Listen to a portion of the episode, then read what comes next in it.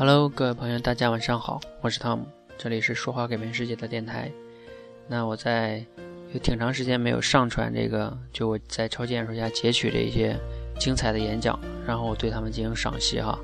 那昨天呢，我又嗯上传了一段这个刘媛媛的演讲，叫“请不要以结婚为目的的恋爱吧”。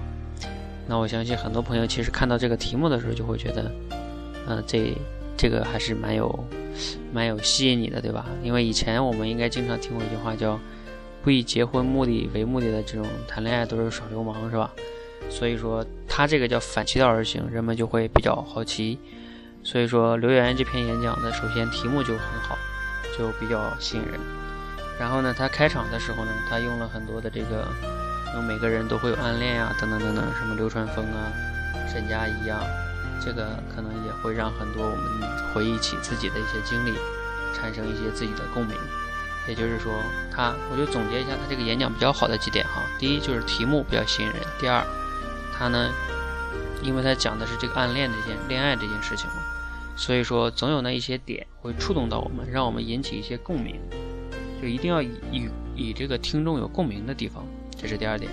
第三呢，就是你会发现他有一些自己的故事。他把他自己的暗恋的经历融入进去了，而且讲的有一些话是很能让我们会有一些触动的。比如说，我害怕他知道，我也害怕他不知道，我害怕他知道，但是他假装不知道。就是这些话，其实，嗯，还是听起来比较有意思的，对吧？嗯。然后呢，而且他也讲到那个，比如说像什么，嗯，男女之间有纯友谊嘛，这些相当于是一些观点啊。然后呢？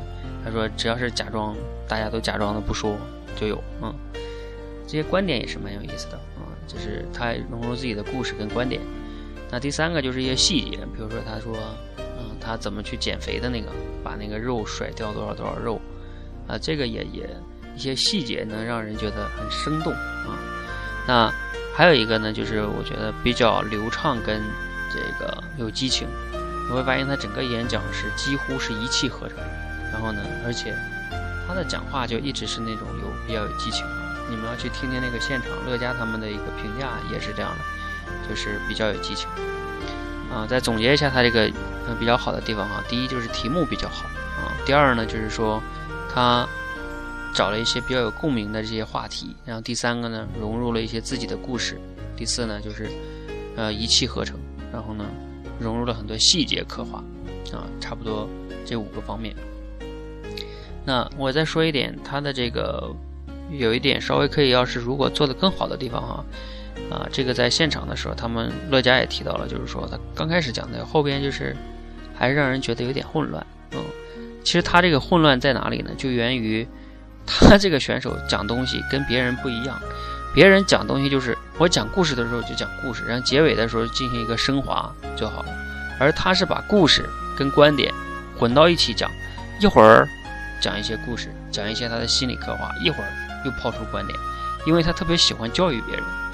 那为什么他喜欢教育别人，别人还挺喜欢听呢？